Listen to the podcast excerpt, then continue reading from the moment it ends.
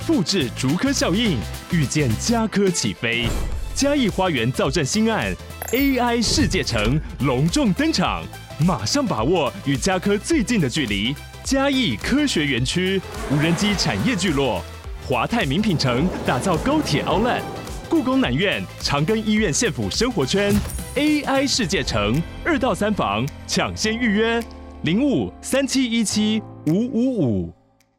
跟各位听众朋友分享一个消息哦，就是旅行快门在二零二四年上半年的土耳其团呢，时间已经出来了。我们设计了一支呢过年廉价团，以及一支清明廉价团。那如果说呢，各位想要跟着我一起去土耳其旅行的话呢，都欢迎来参考一下我们的行程，相关的链接我放在下面的资讯栏。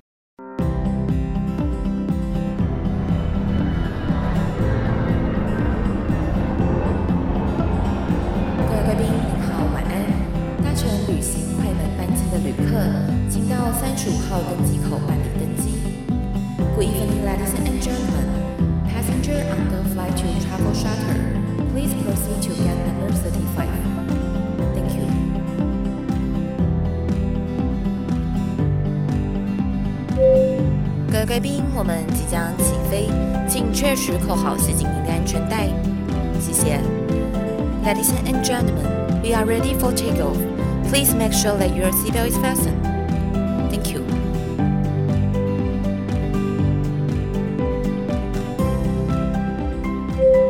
Hello，各位听众朋友，大家好，欢迎来到旅行快门，我是 Firas。在我们上一集呢，邀请了欧莫老师来跟我们介绍了土耳其的历史故事。那这个部分呢，其实我个人呢是收获非常大，但是也觉得哇，我们很难得录了这么硬的一个主题，这个真的是非常非常不旅行快门啦。但是我觉得呢，让大家能够透过听节目来了解一个比较不熟悉的国家的历史，是一个蛮好的一种学习。所以今天呢，我们一样要来很硬的内容啦。欢迎我们的欧莫老师，嗨，大家好。哎、每次我来都录一些好像很难的主题，很无聊的主题，耶。大家会不会想说，每一次都讲那么多很无聊的话？对吗？我们就是要提供多方面的土耳其，才不会让人家觉得我们都在骂土耳其。好啦，我们真的其实土耳其可以谈的很多啊。如果你喜欢历史，或者是你对于土耳其的文化很感兴趣的话，我个人是觉得土耳其的历史，它跟呃，我们上一集有谈到，它跟整个欧洲历史、跟中国历史、中东历史，甚至伊斯兰历史是完全联动在一起的。嗯，所以当我们在看鄂图曼历史的时候，可能很多人会误以为说，鄂图曼帝国或者是伊斯兰历史，在历史上都跟基督教国家或天主教国家是对立的，但其实不是，因为其实，在历史上很多次，包括法国、法兰西帝国也好，西班牙或者是一些欧洲的这些当时的呃贵族或者是当时的帝国，他们都跟奥图曼帝国有合作。除了合作之外，甚至有非常密切的联姻关系，就是婚姻。所以很多奥图曼的苏丹，他是跟这个西方国家的，包括之前塞尔维亚，包括奥匈帝国，可能。一些大的帝国以及大的家族贵族是有通婚的，那这个也是鄂图曼帝国去保持他们跟欧洲这些国家友好关系的一个方式。简单来说，很像中国以前和亲啊，对，很像和亲政策。好，就像当时其实在中国啊，最早开始出现和亲政策，就是当时西汉的刘邦嘛，在白登之围的时候，他就呃他的臣子就跟他献计嘛，因为当时默读已经把他团团围住了嘛，他就说那我们就。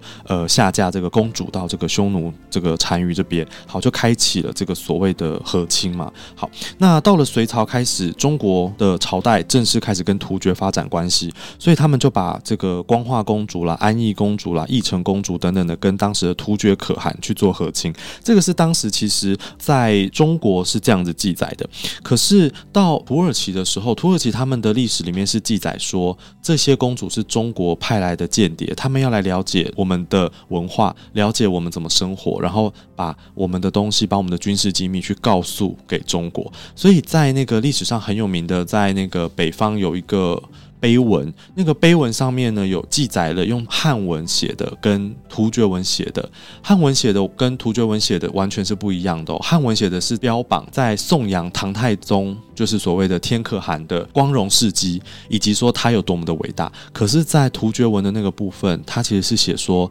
唐朝中国是最会骗人的一个国家，他们是非常狡猾的。我们不要随便相信他们，就是都是写负面的东西。所以现在如果你去看土耳其的高中的历史教科书，他们其实也是谈到过去历史上最早出现的女间谍，就是中国派的公主。对，所以核心政策其实全世界都有在使用。那到了那个时候的奥图曼帝国的历史上，他们也有多次有苏丹或者是皇室成员跟这个西方的皇室成员做联姻的一个制度。那当时其实奥图曼帝国一开始做联姻的时候呢，还有一个方式，它其实是有另外一个制度，是基督教的政权会把自己的皇子。送到鄂图曼的后宫，有一点类似当人质，也就是说，我愿意效忠你鄂图曼帝国，跟你维持良好的关系，我不会去背叛你，我也不会去攻打你。如果我今天背叛你，我攻打你，你就可以把我的皇子杀掉，因为我的皇子在你的皇宫里面。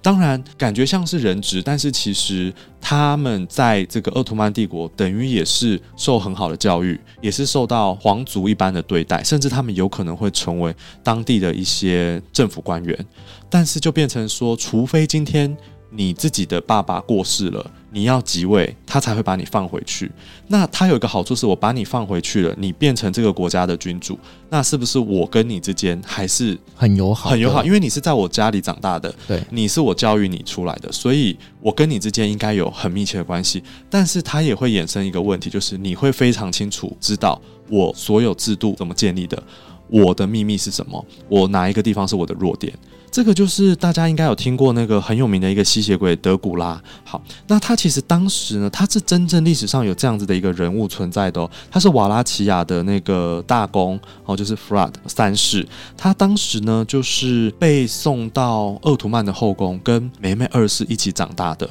所以当时在梅梅二世他要攻占君士坦丁堡的时候，他其实是有去跟这个瓦拉齐亚。去做一个联姻，就就是希望他们可以支持土耳其鄂图曼帝国。但是呢，这个德古拉他后来回到了瓦拉齐亚之后，他并没有支持梅梅二世，所以后来梅梅二世呢就去攻打这一个瓦拉齐亚。那这个在历史上也是非常有名的一次战争，因为大家知道那个德古拉为什么后来会被世人认为他是吸血鬼，因为他最有名的就是酷刑，就是那个穿刺术。他会把那个木桩啊，一个很大根的木桩，然后在顶端削的尖尖的，但是它又不削的特别尖。然后呢，他会把人从屁股脊椎那个地方刺穿，然后穿出来到脖子这个地方。然后他会就是整个从脊椎这样穿出去，然后让你挂在那个木桩上面，他不会让你马上死亡，所以你就会慢慢的流血过多而死，你就会死在那上面，所以非常的残忍。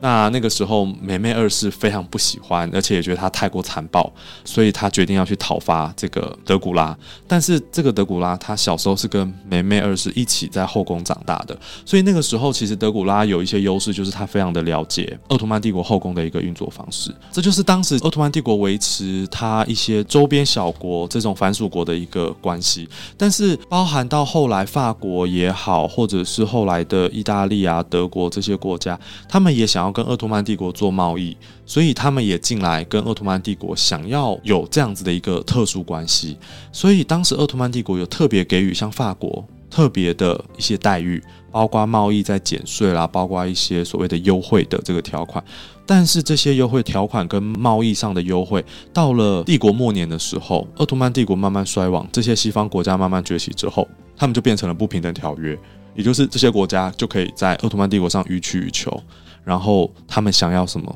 都可以有特殊的一个优惠。那这个样子的一个制度，也是导致后来鄂图曼帝国其实在衰亡时期更加加速他们被分裂的一个很大的原因。嗯，那我们刚刚其实有聊到，就是呢，其实鄂图曼土耳其帝国在当时用了很多的和亲啊，来稳固它的整个政权，甚至呢维持和平的关系。那我相信这么多的公主嫁到了他们的皇室里面呢，那个精彩程度啊，应该就可以跟我们的《甄嬛传》有可以相比较一下的。那老师可不可以跟我们分享几个，就是在于鄂图曼帝国后宫的故事呢？奥特曼帝国后宫，我们其实之前我记得我们有在土耳其连续剧那一集有聊过，就是那个 Muhteşem Yüzyıl 嘛，哈，就是辉煌世纪，他在讲许雷姆的故事。其实奥特曼帝国的后宫，他们主要有两个很重要的皇宫啦，一个就是 Top k a p。那 Top k a p 皇宫呢，就是当时这个美美二世征服者苏丹哈，他征服君士坦丁堡之后，在伊斯坦堡建立起来的一个当时的皇宫。那那个皇宫呢，现在当然是大家都很喜欢去观光的一个地方啦，哈。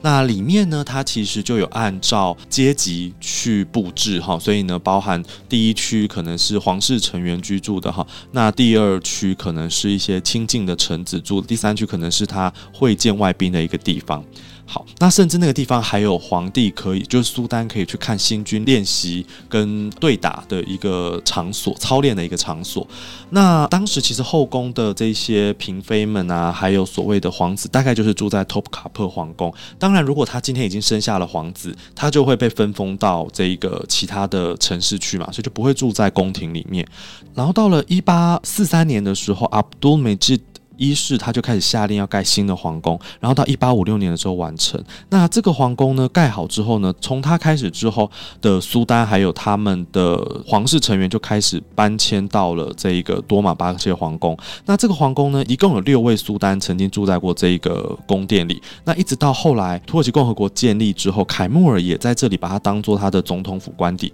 然后最后凯末尔也是在这个地方过世的。所以现在你们到伊斯坦堡去可以看到两个这样子的皇宫。那在这个后宫其实因为六百多年的历史当中，每一任苏丹甚至每一个时期，他们后宫的制度都不一样。那他们也有为了要服侍这些妃子，或者是服侍这个小皇子，甚至公主，他们也会有所谓的太监。那太监其实，在早期鄂图曼帝国的后宫也是要阉割的，但是因为他们的技术没有像中国的技术这么好，所以呢，常常会出现。阉割不完全，没有割干净，啊，没有割干净，这样子的一个状况糗事发生，所以糗事发生，那就变成说这些太监还是男性，还是有生育能力，对，还是有生育能力，所以就变成说他们会跟这个比较没有被皇帝、被苏丹召见，而且其实大家要知道，在一开始开国到扩张时期，苏丹大部分时间都不在后宫的，他大概一整年可能有超过一半以上时间都在。打仗都在打仗，所以他不在后宫，那等于他的那些妃子、那些嫔妃们在后宫就等于是每天守活寡。对呀、啊，就是很无聊，而且你可能每天都在想说，哎，我这个苏丹到底会不会就直接战死在沙场？你也不知道，所以他们其实，在后宫是非常没有未来性的。那除非他今天已经跟这个苏丹有生皇子或公主，他至少有一个孩子可以是他的保障。那如果这些没有，甚至有些嫔妃可能一辈子都没有见过苏丹本人，那他就会跟这些在后宫。可以见到的唯一的男子发生关系，或者是产生一些情愫，所以后来到了后期，鄂图曼帝国就为了避免这样子的事情发生，他们就去找了肤色很明显不一样的哦，就是比较黑的黑人，对，就是黑人的太监。进到后宫，那这样子他们可以在不阉割的状况之下，也确保或者是大幅降低他们跟这些妃子发生苟且之事的这个几率。但是不能说没有，因为他们只要不生下小孩，也不会有人发现他们有曾经发生过什么暧昧。对啊，你如果没有小孩，哪有证据？搞不好就堕胎，对不对？对啊，你就打掉，或者是他们搞不好也。也有一些滑胎的方式吧，嗯，对啊，所以这个只能说就这样子来防范吧，但是呃，不能说完全就杜绝了这一个事情啦。那所以你会看到有一些电视剧、土耳其的连续剧里面会演到后宫剧里面都会有黑人的这个存在在后宫的男子，但是我记得我看的一些剧里面，他们有一些后宫的这些太监都非常的女性化，就是他们的动作、态度、仪态。都是你很明显看得出来是同志哦，可能是因为他有做阉割手术，所以他的那个荷尔蒙上面有一些状况。但我不太确定，当我今天做了阉割手术，男性荷尔蒙减少，我会因为这样就喜欢男生吗？不知道。哎，怎么我们聊着聊一聊，又有点就是话题又走偏？但是这个我觉得可能有一点过于生物专业吗？因为你看，假设以前中国的太监好了，他纵使阉割，他也是会喜欢妃子啊，只是他没办法做那件事情吧？对，所以不代表说他阉割了之后，他的性向就会改变吧？嗯，对，所以在奥图曼帝国的后宫，我看到的那些很像男同志的角色。我觉得跟他有没有阉割并没有关系，他们可能就是真的本身就是喜欢男生吧。好，毕竟这是人的天性，对嘛？好，好，对，所以我就在想说，他们当时是不是也会有找类似这样子的角色进去当太监？哦，因为至少这个人他就是不喜欢女生，对，所以他就不会跟我的妃子乱来，对，他就可以跟他变姐妹。哦，可是他可以跟这些黑人精壮的宦官，可是问题是这些黑人精壮 宦官画面，但是这些黑人精壮宦官对他没有没有兴趣啊，所以他们也不会发生什么事情啊，就掰弯直男的概念，你知道吗？就嗯，或许吧。但是就像我们在谈到，其实中国历代的皇帝有一些也是有所谓的断袖之癖啊。对，那我在想，搞不好以前奥图曼帝国苏丹哦，他们也有所谓的弄臣啊。哦，对啊，就是算是苏丹旁边的近臣，他们也会有一些要服务他或表演，给他一些娱乐，special 对啊之类的，就是之类的这种角色啊。对，所以其实我应该这么讲啦，回到这个比较学术一点好了，我偏不要这么学术。OK，好，这一些所有在后宫里面工作的人，包含奴婢。包含太监，甚至包含妃子，其实，在奥图曼帝国的观念里面，他们都是服侍苏丹的奴隶。所以那些妃子叫做女奴，他们有一些的来源是来自于人肉贩卖市场，就是所谓的人口贩卖市场啦。那那个时候，其实，在奥图曼帝国建立的早期，呃，有非常多的这个在克里米亚韃靼人，他们会去乌克兰，还有像是俄罗斯，就是这些北方，他们会去找那些女生。然后把这些女生带到后宫来。那带到后宫去之后呢，他们如果没有被苏丹给宠幸，或者是呃没有特别的备受喜爱，他们就会成为那些奴婢，就是所谓嗯服侍太后、服侍苏丹。其实苏丹这个字不是只有指男生这个皇帝，苏丹这个意思是指皇室的贵族这些成员，所以包括苏丹的。妃子也叫做苏丹，然后以前的公主也是叫苏丹，所以等于说这些进去的女奴，这些奴婢被抓进去的这些基督教的奴婢，他们最后就是来服侍这一些苏丹。那如果今天她能够被皇帝给宠幸，她就会成为皇帝的妃子。当然，她也是女奴，只是她的官阶、她的位阶就会比这些服侍的下人来得更高。那这些大臣们，他们也会 靠着进贡。或者是找到这些漂亮的女子，而让他的仕途更加的顺遂。假设我今天找到的妃子，我找到的女奴，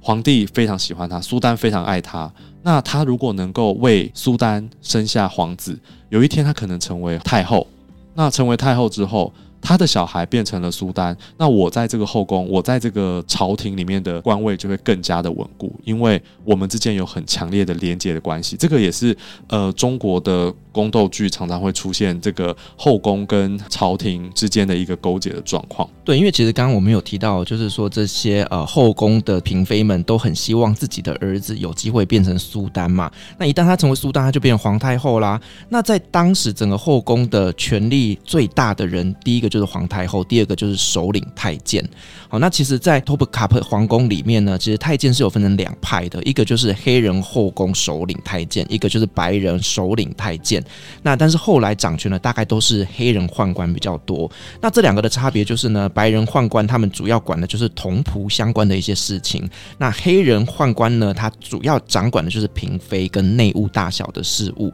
就是清朝的内务府就对了。对对对，所以其实你看这整个中间是哎。宦官还有分成白的跟黑的，那所以其实整个后面的权力斗争就会很大。那甚至呢，就是在后来啊，这个黑人宦官跟后宫之间的关系就千丝万缕，所以有很多很多野心勃勃的嫔妃，他们会想要跟宦官联手干政，甚至呢会做一些贪腐啊、堕落的一些行为哦。那这个就是后来呢，就是诶女性掌权的苏丹女权时代就是这样开始的。对对，其实这个是 大概最有名的案例，应该就是许雷姆吧，许雷。母就是，她是苏雷曼大帝的老婆。我有看过一些文献，是说以前早期苏丹是不结婚的，就是他不会办婚礼。那他这一些呃女奴，反正他们没有像中国的朝代会分所谓的答应，就是后宫还有分成阶级。对对对对对，中国还分什么大印啊、常在啊，对不对？然后嫔妃、贵妃这，他们其实阶级没有分成这样子。当然，我相信他们彼此之间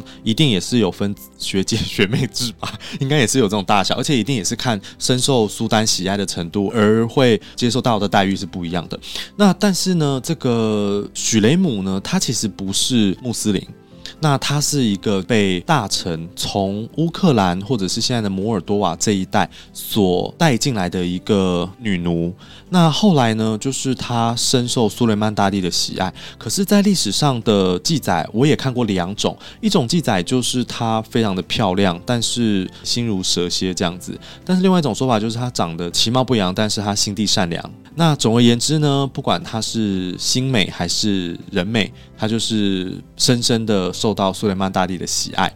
那所以后来呢，他跟苏雷曼大帝生了六个小孩，其中有五个是皇子，一个是很有名的米利玛公主。那五个皇子最后只留下了四个皇子，其中一个皇子死了。后来这个许雷姆为了要去掌夺这个权位啦，因为当时其实能够继位的不是许雷姆的儿子，当时苏雷曼大帝其实本来有一个很喜欢的妃子，就是 g u l b a h a 然后他们跟他生了一个儿子。按照当时的传统，我们刚好提到嘛，你生了皇子，你就要跟皇子一起分封到那个城市去。所以妃子只要手上有一个皇子，他就会离开京城。那他避免一个妃子手上会有两个皇子来未来争夺这个皇位。那许雷姆跟苏莱曼大帝最后竟然生了六个孩子，其中五个是皇子，一个是女儿，就是米利玛公主。那这五个皇子呢？怎么让许雷姆有办法在五个不同的城市？所以许雷姆第一个他打破的传统是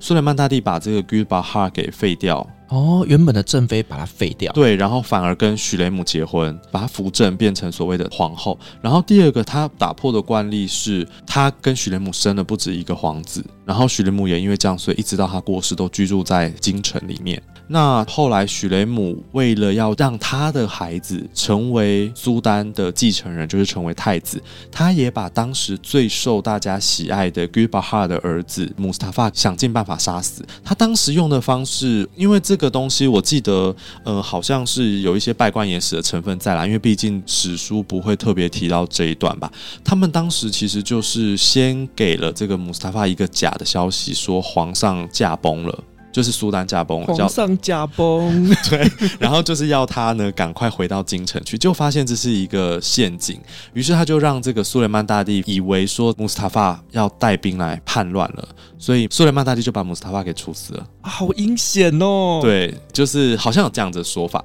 那当然，许雷姆真正怎么做，我们现在也不可考。反正总而言之，苏雷曼大帝就呃因为许雷姆的枕边细语，然后就把穆斯塔法给处死了。那接下来就变成。成了许雷姆自己的四个儿子，因为他其中五个儿子嘛，一个儿子早夭，很早就过世了，剩下他四个儿子之间争夺皇位的战争。那他也因为这样，自己把自己的儿子给杀死了。当时呢，许雷姆跟苏莱曼大帝生的五个儿子分别是梅梅，然后后来继位的 Selim 二世，然后还有巴耶兹跟一个叫阿卜杜拉跟这个 Jahangir。好，那当时就是我们刚刚提到，为了防止外戚干政啊、结党结派啊、争权夺位，所以他规定每一位嫔妃只能生下一位小孩。然后当时的继承制度也是立贤不立长，所以他并不会是第一个生下来的。我们在中国的朝代叫他什么长长子，或者是嫡长子，对，他并不是用这样。的继承制度，所以呢，当时每个皇子长成之后呢，都要跟他的母亲发配到鄂图曼帝国下的各个省份去治理。那哪一个人可以在那个省份治理期间赢得最多的支持啊、最多的资源啊、最多的军权啊，他就在这个竞争上呢占上风。所以当苏丹一死的时候呢，各省的皇子就会收到消息，然后开始快马加鞭的第一个赶到京城君士坦丁堡，并且宣誓自己继承的这一个皇子，他就会成为下一任的苏丹。那当然，我们在第一集也有提到，这个继承制度，新新任苏丹继位之后，所有兄弟都会被赐死，不管你是在后宫里面，还是已经被分发到了其他的这个皇子，哦，他们都必须要自杀或被杀死。那当然，当上苏丹的皇子，他除了继承皇位之外，他的生母，他的母亲呢，就会成为皇宫后宫最有权力的所谓的苏丹皇太后。那这个许雷姆呢，他其实呢，这个在豆蔻年华的时候呢，就进到了后宫来。早期一开始的时候，他好像没有很想要待在这个环。境。但是呢，他的这个教养嬷嬷就跟他讲说：“你在后宫，你想要活命，你就要努力的取得苏丹的恩宠。”所以，他开始学习很多的一些策略跟技能，包含什么呢？他其实呢，非常的聪明，而且非常活泼爱笑。他会弹乌德琴哦，土耳其的传统对对传统的乐器。然后他听说也很会画画，然后呃文采好像也不差。那他也开始练习刺绣啊、舞蹈跟伊斯兰书法，因为毕竟他本身不是穆斯林，他就开始学习这个后宫该有的一些技能，并且呢，他还有一个很有趣的一个技能，就是他很会说故事。这个大家应该知道《一千零一夜》吧？《一千零一夜》里面就有提到说，他为了不要被这个国王杀死嘛，所以他每天都要编一个故事嘛。然后呢，这个故事要在隔天才能揭晓嘛。那许雷姆呢，他也一样，他非常的厉害，他靠着讲述这一些历史故事，还有他家乡的这个奇闻异事，还有他在奴隶市场上看到的这些东西，让苏雷曼大帝每个晚上都想要听他说故事。对，这个就是他非常厉害的一个技能了。那也就因为这样子呢，所以他就开始在这个后宫慢慢的得宠。那当时的皇后呢，这个 Gulbahar 呢，他已经有一个长子穆斯塔法。那就是我们刚刚提到的哈，这个许雷姆跟皇后其实他们本来就非常的不和啦。那当时其实都是苏雷曼大帝的妈妈艾谢，她在调解这两大妃子的纷争，但是呢，皇太后去世了，所以呢，这个皇后 Gulbahar 跟这个许雷姆就开始出现了一系列宫斗的这个过程。那这个时候呢，没有想到呢，朝廷当中也有一些不识相的宰相，他其实是比较喜欢这个穆斯塔法的，比较忠心于这个长子嫡长子嫡长子这个穆斯塔法的。结果没有想到呢，后来得宠的是许雷姆以及他的小孩，所以呢，这些不识相的宰相也因为这样呢，就被。苏莱曼大帝给绞死了，就是因为支持错人，站错边就对，站错边。而且当时呢，其实许雷姆他蛮厉害的，他为了要能够斩草除根哦，他让他自己的女儿米利玛公主跟当时整个伊斯坦堡最具有才能的政治家鲁斯坦去做了联姻，他同时也帮这个鲁斯坦取得了大宰相的地位。那所以等于说呢，他的女婿。是大宰相，他在前朝可以帮助许雷姆取得更多的权力跟更多的支持。那同时呢，他又开始去把儿子开始进行所谓的夺位之争。那当时其实最后剩下来争夺皇位的就是巴耶济德巴耶济跟这个塞林。那 Selim 当时是马尼萨这个省的总督，然后巴耶济他是担任这个屈塔希亚的总督。那其实两座城市距离伊斯坦堡的距离是相等的。那 Selim 后来被调任到空亚，然后巴耶济则改到了阿玛西亚去。这两个省份呢，离伊斯坦堡又更加的远，但是距离依然是相等的。当时 Selim 呢，他很快的呢收到了这个调派令，他就立刻前往了这个空亚。但是巴耶济觉得为什么要把我调到更远的地方去？他感到非常的。生气、愤怒跟沮丧，他并没有立刻就去，所以后来就被他爸爸就是苏雷曼大帝给责备。于是呢，苏雷曼大帝呢就比较支持塞林来担任太子。那所以后来呢，这个巴耶济呢就流亡到了波斯的萨菲帝国。然后后来苏雷曼大帝经过几次的谈判呢，最后决定把巴耶济给监禁起来。最后就跟他的哥哥，也就是这个塞林二世一起把巴耶济给处死了，对，就绞死了。那当然，在历史学家的认知里面，他认为。其实军事方面，巴耶济是比较厉害的，那他也应该是更有能力担任帝国的继承人。但是 Selim 二世呢，他其实一直都对于帝国的作战没有任何的野心，也没有任何的兴趣。所以呢，，Selim 二世后来即位之后，他都沉溺在酒色跟美色，所以他有一个名字叫做酒鬼塞利姆，酒鬼 Selim，，就整天都在喝酒就对了。对，沉迷于酒气财色之下。对，那这个就是很多后来的史学家会认为说，当时帝国开始从强盛时期，因为苏莱曼大帝真的是一个非常有名而且非常有才略的一个君主，而且他伟大的程度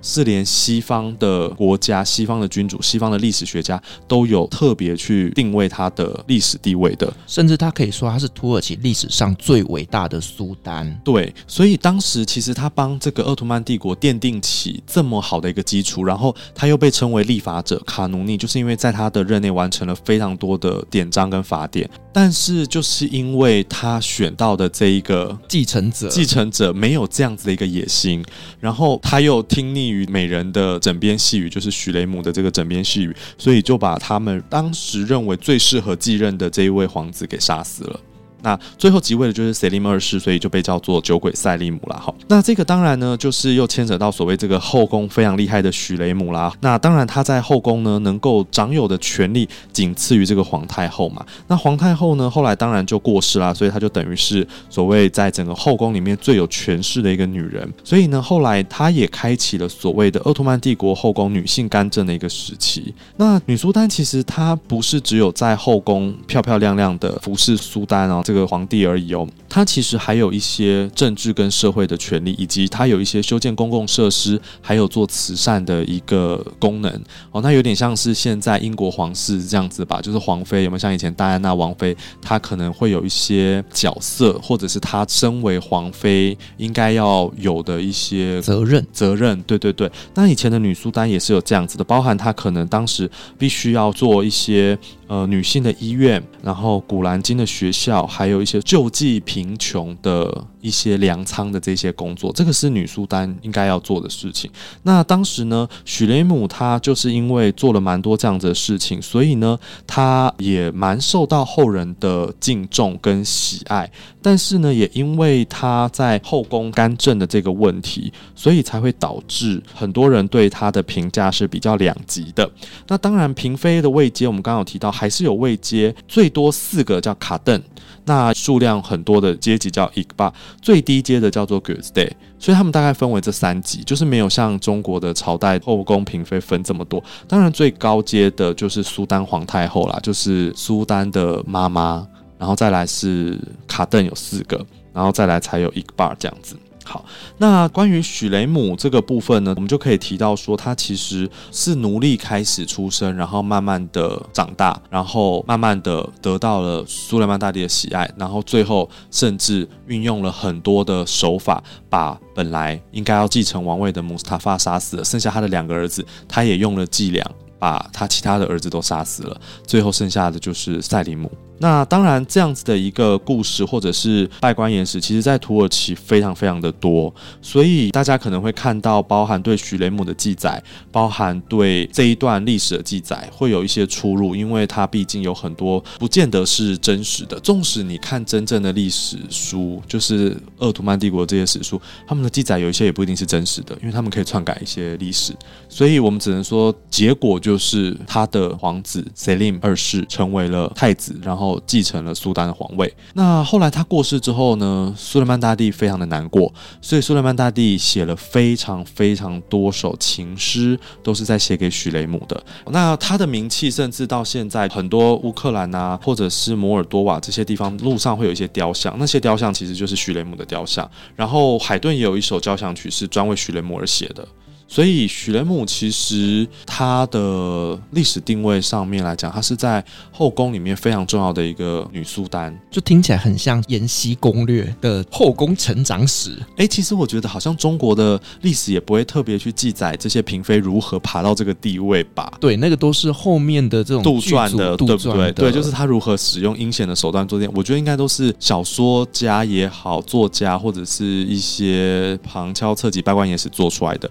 所以。所以我觉得土耳其的部分大概也有很多不真实的状况也会出现，就是你在正式的史书里面不会去记载说啊，谁用了什么手段把谁给杀死啊之类的，但是后宫斗争一定是都会有的。是好，我们刚前面讲的这一段呢，就是在于整个鄂图曼土耳其帝国的后宫发生一些比较精彩的故事。那接着呢，我们来聊聊鄂图曼土耳其帝国呢，到底是怎么样会从这个兴盛的时期走向的衰亡？而在这整个衰亡过程当中，他们又经历了一些什么样的冲击跟国外势力的入侵？那这部分我们可以请老师给我们稍微介绍一下吗？呃，一方面其实到后期会开始出现衰亡，第一个很重要的原因是苏丹。苏丹本身，他如果没有才能，就像我们刚刚提到的 Selim 二世，其实从苏雷曼大帝之后的几任苏丹都不是这么的像苏雷曼大帝有这么好的一个才能。才能对，所以当时其实大的一个宰相叫索库路，那索库路他其实辅佐苏雷曼大帝后期，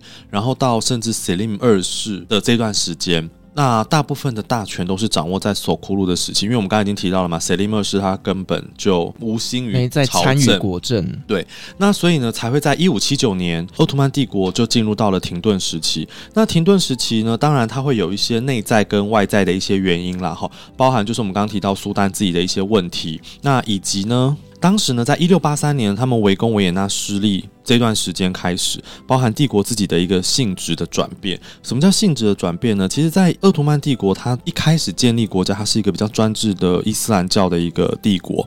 所以呢，所有的权力都是苏丹在掌控。而且，苏丹到后期开始身兼政治跟宗教的领袖，就是他当时占领了埃及的奴隶王朝，或者是叫做马穆鲁克王朝，哈，那就把那个整个汉志地区跟黎凡特地区，就是所谓的麦加麦地那、叙利亚、黎巴嫩这一块地方取得了圣地的统治权，进而他们就叫自己是哈里发，拥有宗教的执政权。对，所以他其实可以说是后来变成不只是奥图曼帝国，甚至是全世界穆斯林的宗教领袖。所以所有的苏丹后来都兼任哈里发。那当然，停顿时期很多的苏丹他们都比较平庸，有的就是年幼无知，有的就是精神不正常。那甚至有一些苏丹他只有在宫廷里面享乐，嗯，他们对于所谓的要御驾亲征或者是要再去进攻啊，其实并没有太多的兴趣。第二个原因就是所谓的陆海军的一个制度的败坏，因为当时其实摩纳三世他破坏了这个征兵制度，再加上采邑分配不均，导致这些我们刚刚提到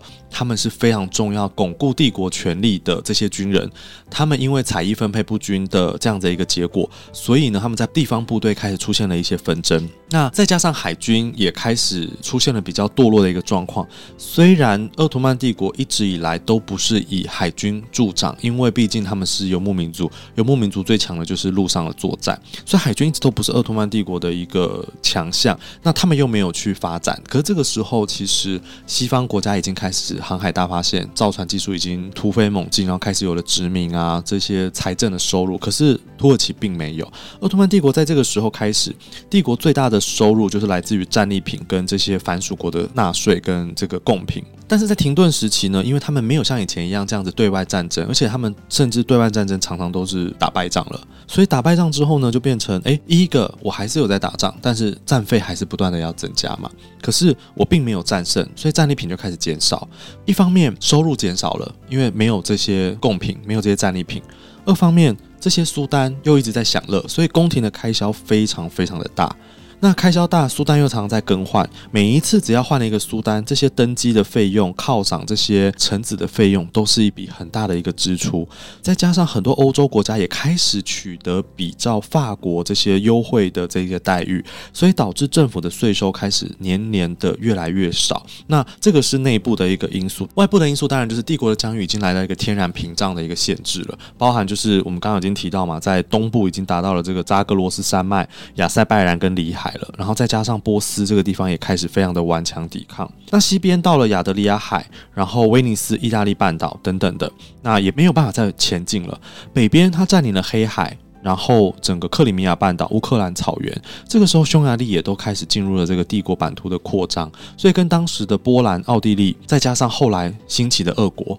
他们也没有办法再往北边扩展。南边的部分，从阿拉伯海到摩洛哥，整个阿拉伯半岛跟北非，虽然也都在他们的掌握之中，可是再往南就是沙漠了，他们也很难再往南边去扩张。所以呢，外在的因素除了这个帝国的屏障之外呢，欧洲人也开始慢慢的越来越强大。然后文化也越来越进步，然后再来加上他们开始有了很多的这个地理大发现之后带来的财富，所以欧洲人就开始联合的去抵制，甚至联合起来去反抗打击土耳其人，所以才会在这样子的一个内忧外患或者我们讲的内外的因素共同的夹击之下，造成鄂图曼帝国开始慢慢的走向衰亡。对，而且就是在他这个停滞期的时候，其实他们这中间也发生非常非常多的战争，像是威尼斯跟土耳其他们的整个海战啊，这个真是打。了非常非常的多次，而后来呢，就是在俄罗斯他们崛起之后呢，因为俄罗斯想要得到博斯普鲁斯海峡以及达达尼尔海峡的整个掌控权，所以跟土耳其也发生了不下十次的俄土战争。所以呢，这整个内忧外患之后，就导致这个帝国呢，就逐渐的走向了衰亡。而在最后就发生了这个第一次世界大战，因为土耳其站错边，所以呢，导致呢整个战争结束之后呢，他们被迫就是要割地赔款。这个其实，在第一次世界大战，我们就可以稍微谈到近代史的部分了啦，就是已经是穆斯塔法·凯莫尔，就是我们讲他们的国父穆斯塔法·凯莫尔·阿塔图克出现的一个时期。那他是在一八八一年的时候出生的，那个时候已经是帝国的这个衰亡时期，甚至是所谓的灭亡时期。那个时候，其实他一路这样子念军校，然后成绩也很好，本来是可以保送到参谋大学啊，就是我们现在讲的可能是国防大学这样子很好的一个机会。但是因为那个时候他其实跟主流派的想法不太一样，因为当时其实主流派主要是恩弗尔将军这一派，他们认为说应该还是要继续维持帝制，然后主张要参加第一次世界大战。可是当时其实凯莫尔阿塔图克他虽然当时还不叫阿塔图克啦，因为当时他还没有姓氏。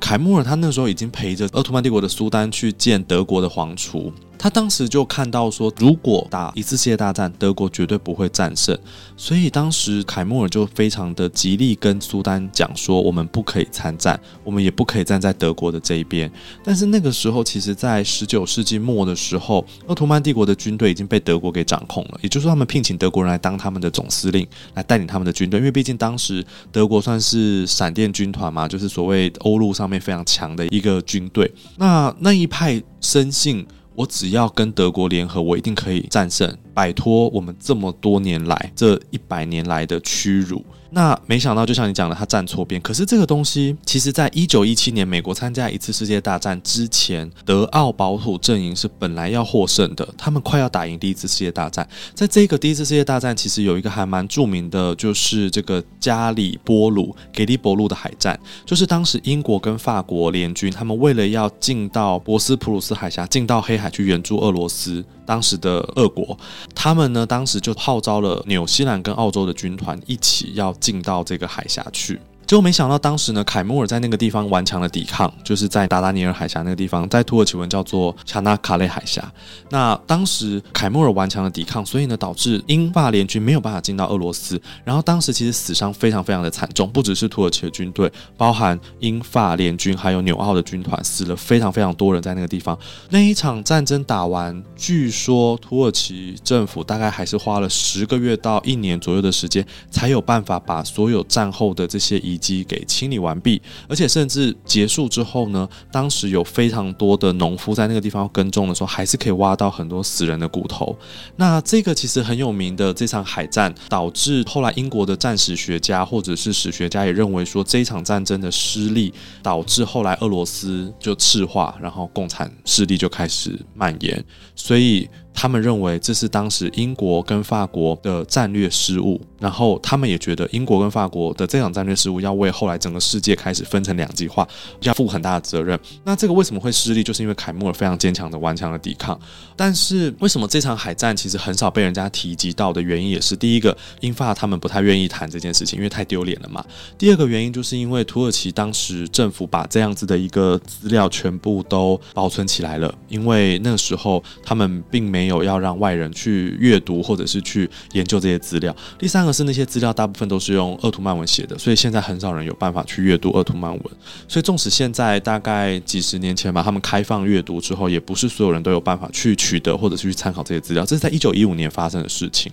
所以那个时候，一九一五年的时候呢，在凯莫尔的顽强抵抗之下呢，其实德奥保土阵线本来是有机会获胜的。但是大家知道，一九一七年美国参加一次世界大战，站在英法联军那边之后。才整个扭转了一战的战局嘛，所以一九一八年，土耳其跟德国、奥地利、保加利亚的阵营就成为了战败国。土耳其成为战败国之后呢，这个鄂图曼帝国可以说是已经摇摇欲坠，已经结束了。那一九一八年到一九二三年，或者说我们可以说一九二二年这四到五年期间，就是凯莫尔他极力的想要避免这一个国家被列强给瓜分。所以呢，他先废除了帝制，然后呢，把这些外敌都赶出土耳其这块土地。建立了土耳其共和国，所以这四到五年期间，大概是后来土耳其共和国建立的一个过程。这个部分，我觉得还是可以跟大家提醒一件事情，就是我们上一集有跟大家提到鄂图曼帝国的建立跟一些概念，在这里我们可以跟大家建立的是一个继承的问题。因为鄂图曼帝国，大家用一个地图去想，它其实包含小亚细亚、色雷斯、北非、阿拉伯半岛，还有现在的叙利亚、伊拉克这个部分，那甚至北方还有所谓黑海的沿岸这些。些地方，所以它这样子的一个领土，你照理来说，每一个国家都可以说我是奥图曼帝国的继承者。比如说，我今天是希腊，我也可以说我是奥图曼帝国的继承者。我今天我是保加利亚，我也可以说。我今天是沙乌地阿拉伯，我可能也可以说。但是问题是，这些国家第一个，他们就讨厌土耳其，他们就讨厌奥图曼帝国的统治，他们不可能会说我要来继承奥图曼帝国。那你说小亚细亚这一块土地，他们为什么要继承？其实他们也可以不要继承，说我是鄂图曼帝国的后代，因为鄂图曼帝国它是一个概念。它不是专属于土耳其人的，所以今天凯末尔为什么要这样做的第一个原因，当然是要强化这个小亚细亚这一块土地上面所有人的一个认同感。我是鄂图曼帝国的子民，所以呢，我现在就变成是土耳其共和国的人民。那第二个很重要的是，因为毕竟它还是一个很庞大的帝国，它是一个有象征性的、指标性的一个文化，而且它曾经这么的辉煌过。那所以呢，他才把它拿来作为说，我是鄂图曼帝国的继承者，我是土耳其共和国。但是当时其实鄂图曼帝国这样子的一个概念是没有国家要继承的，因为他在那个时候就是被笑称是呃近东病夫啊，然后又是很破烂、残破不堪、没有什么价值的一个空壳子，就好像清朝末年一样，也没有任何一个人会说我就是清朝的后代，大家都说哦我是中国人，我们要建立新中国，没有人会说啊我是满清的后代。所以当时其实凯末尔他所建立这样子的观念，去继承鄂图曼帝国的的所谓接收这样子的过程，他其实也做了一些努力，包含他废掉了苏丹的制度。当时呢，本来苏丹跟哈里发是同一个人嘛。后来呢，这个凯末尔他先废掉了苏丹，废掉了帝制，但保有哈里发的这个头衔。因为他如果顿时废掉哈里发头衔的话，全世界的穆斯林都会反抗这个刚成立的土耳其共和国。所以他一直到我记得应该是一九二四、一九二五年吧，这一段时间他才废掉了哈里发的制度。也就是因为为这样，所以现在全世界的穆斯林他们已经没有宗教的领袖，没有统一的一个宗教领袖哈里发。那当然，这件事情导致很多穆斯林国家其实不是那么的认同，或者是甚至很反感的。那这个其实也是后来土耳其共和国建立之后，他们想要实施的政教分离的一个制度的原因。那凯末就开始积极的西化，然后开始往西方走，所以呢，就有了现在大家知道的土耳其共和国。但是你说土耳其共和国跟鄂图曼帝国之间的关系，我们只能说就是刚刚讲到的，它只有存在在同样的土地上面，可能有被同样的历史文化给覆盖过，但是它不能完完全全的代表它是整个鄂图曼帝国的历史。那凯莫尔他后来建立了这个土耳其共和国之后，那我就很好奇，那原本的鄂图曼帝国的这些皇子们，他们会变成什么样的一个状态？因为就像我们在中国的末代皇帝溥仪，其实他的人生其实是蛮悲惨的。嗯。那在土耳其的这些前代的皇子，他们的生活又是怎么样子呢？嗯，应该这么说，就是皇子好像都没有留下来，都被杀死了，所以留下来的应该是公主。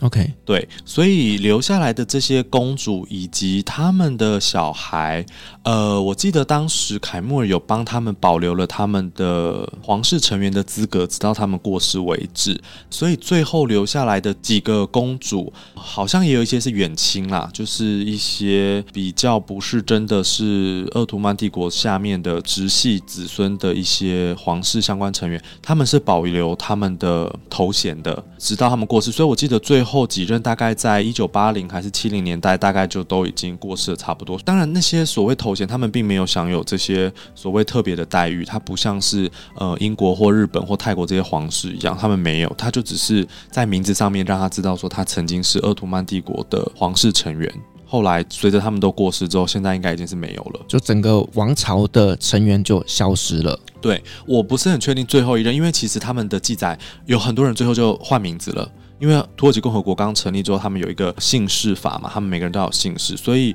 呃，这些皇室成员他们很多到后来隐姓埋名的也有，出国发展，你说发展也好啊，出国逃避逃难的也有，因为他们其实大部分都后来就是逃难为主，因为他们很担心留在土耳其会被牵连到，嘿，对，或者是可能哪一天这个凯莫尔不高兴了，又把他们给一并都判刑或者是处死这，所以他们很多人后来就是离开土耳其到法国。到欧洲去生活，然后好像到最后晚年，大概可能一九六零、七零、八零年代才又回到土耳其，然后最后死亡这样。所以其实现在在土耳其已经没有所谓的皇室成员了，毕竟现在距离土耳其共和国建立也一百年，今年刚好一百年嘛。所以你如果还有皇室成员活着的话，你至少要活一百岁以上才有机会。都是人类啦，所以现在应该是已经没有了。好了，我觉得今天真的很高兴邀请到恩莫尔老师来帮我们分享了，就是在奥图曼帝国的时期呢，他们后宫发生的一些故事，同时也告诉我们，就是呢，这个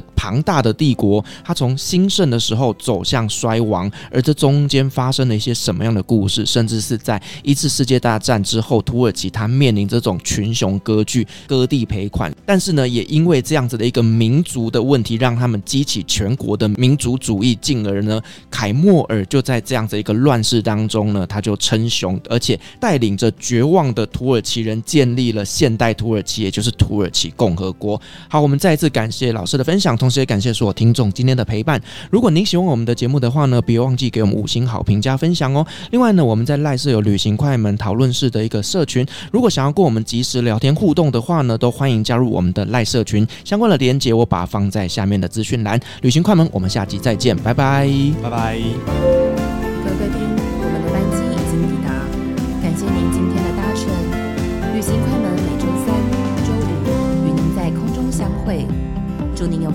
夜晚。